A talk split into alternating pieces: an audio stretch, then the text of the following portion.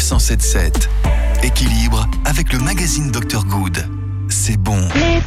Produits laitiers sont nos amis pour la vie. Ce jingle, vous l'avez euh, forcément déjà toutes et tous euh, entendu, le- peut-être même vous restez en tête pour le reste de la journée, mais euh, tout le monde n'aime pas forcément les produits laitiers. Et pour en parler, nous sommes avec Carole Garnier, rédactrice en chef de Dr Good C'est bon, le magazine nutrition de Michel Simès. Bonjour Carole. Bonjour Christopher. Alors, rassurez-nous, dites-nous tout, est-ce que c'est vraiment grave de ne pas manger de produits laitiers? Alors effectivement Christopher, c'est une question qu'on se pose souvent parce que le PNNS, donc le Programme national nutrition santé, recommande euh, en effet bah, deux produits laitiers par jour pour les adultes et trois ou quatre pour les enfants, les adolescents et les personnes âgées.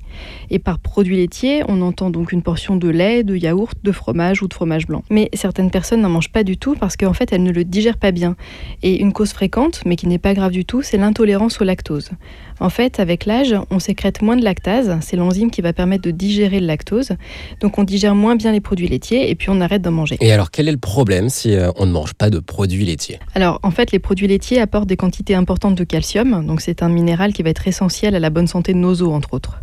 Et avec 1 g de calcium pour 100 g de comté ou de parmesan par exemple, on atteint très facilement les apports nutritionnels recommandés. Donc si on ne mange pas de produits laitiers, en fait, il va falloir trouver son calcium ailleurs. Et alors justement, où est-ce qu'on va pouvoir le retrouver ce calcium? Alors étonnamment, on n'en trouve effectivement pas que dans les produits laitiers, on en trouve aussi dans de nombreux végétaux.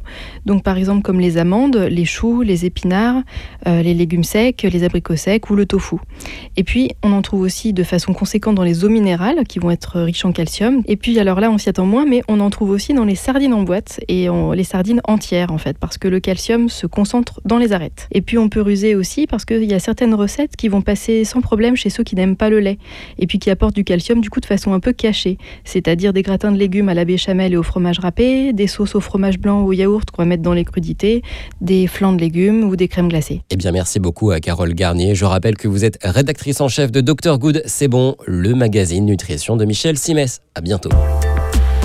Retrouvez toutes les chroniques de Sanef 177 sur sanef177.fr.